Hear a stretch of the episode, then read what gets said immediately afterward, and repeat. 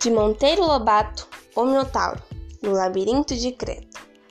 Foram despertar na ilha de Creta, onde logo descobriram o labirinto. Era um palácio imenso, com mil corredores dispostos de tal maneira que quem entrasse nunca mais conseguiria sair e acabaria devorado pelo monstro, que só comia carne humana. Diante do labirinto, os três pica-paus pararam para refletir. Quem entra não sai mais e acaba no papo do monstro, disse Pedrinho. Mas nós sabemos o jeito de entrar e sair é irmos desenrolando um fio de linha. Ah, se eu tivesse trazido um carretel! Pois eu trouxe três! gritou Emília triunfalmente. E dos grandes, número 50. Desça a mala, Visconde. Abra. A mala foi descida e aberta. Emília tirou os carretéis e deu um a Pedrinho outro ao Visconde, ficando com o terceiro. Entraram no labirinto e foram desenrolando o primeiro carretel. Quando a linha acabou, desenrolaram o segundo, e quando a linha do segundo acabou, começaram a desenrolar o terceiro.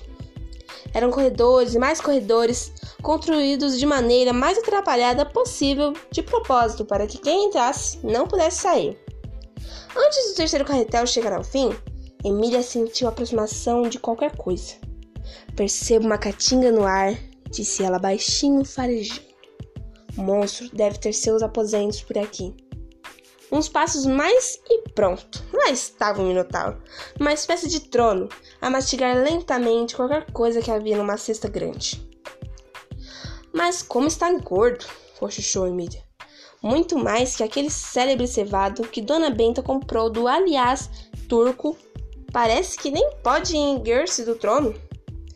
De fato, o monstro estava gordíssimo, quase obeso, com três papadas caídas. O seu corpazil afundava dentro do trono. O que teria acontecido? Mesmo assim, era perigoso aproximar-se, de modo que, novamente, Emília recorreu ao Visconde. Vá lá, meu bem. Chegue-se ao gordo e, com muito cuidado, peça informações sobre a tia Anastácia. E se ele me devorar? Não é perigo, nem a esfinge o devorou quanto mais um minotauro. Suas vacas devoram os sabugos, mas ele é um touro e os touros grandes comem sabugos. Menos este, este é artopófago. Não, sem, não tenha medo. O Visconde arriou a malentinha e foi. Instantes depois voltara. E então? perguntou Pedrinho. Não fala, não responde. Perguntei de tia Anastácia e ele só me olhou com o olho parado, sempre a mastigar umas coisas que tira daquela cesta. Isto e mostrou o que havia na cesta.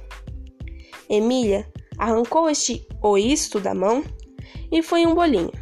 Era um bolinho de Anastácia. Que alegria! Aquele bolinho era a prova mais absoluta que tia Anastácia estava lá e viva. Pedrinho comeu o bolinho inteiro e lamentou que o Visconde só tivesse trazido um. Vamos procurá-la com o resto de linha que ainda temos, disse Emília, examinando o carretel. Há de dar.